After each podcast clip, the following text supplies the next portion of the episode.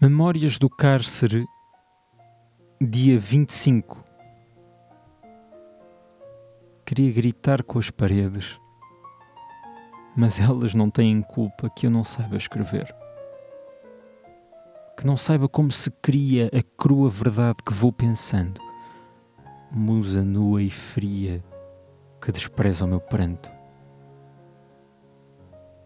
Que comem os artistas que não sabem se gostam do que fazem. Que comem os que se chamam artistas. Será fel a escolher de chá antes do jantar? Tudo me sabe mal e o rei da parede não me sabe dizer quando é que eu vou deixar de sentir este tão familiar sentimento de despertença e afastamento, como que afastado das razões que tive para sorrir. Sim, sou privilegiado mas sofrer e não desabafar, a parede diz que é ser coitado. Não se deve contrariar. Novos amigos não é de bom tom. Fausto Bordal Dias, porque não me vês? Meu amor a Deus, tem cuidado se a dor é um espinho, espeta sozinho do outro lado, meu bem desvairado, tão aflito. Se a dor é um dó que desfaz o nó e desata um grito, um mal olhado,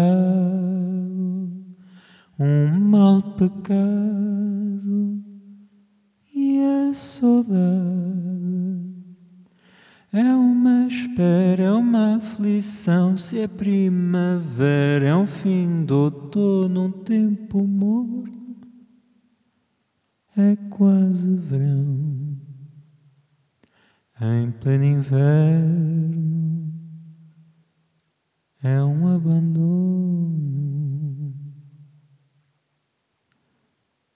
Porque não me vês merecia se a dor é um ciúme que espalha um perfume que me agonia Vem-me ver, amor, de mansinho.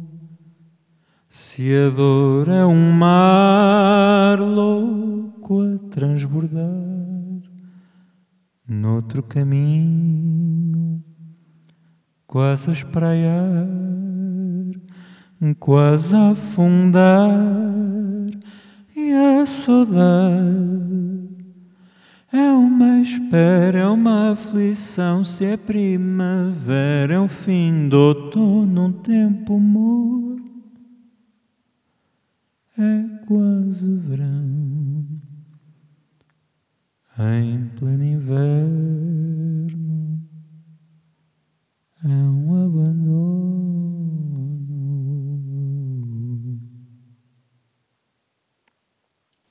Obrigado. Fausto me perdoa que eu lhe faça as músicas porque cantá-las à capela é quase um crime. Vão ouvir mais Fausto.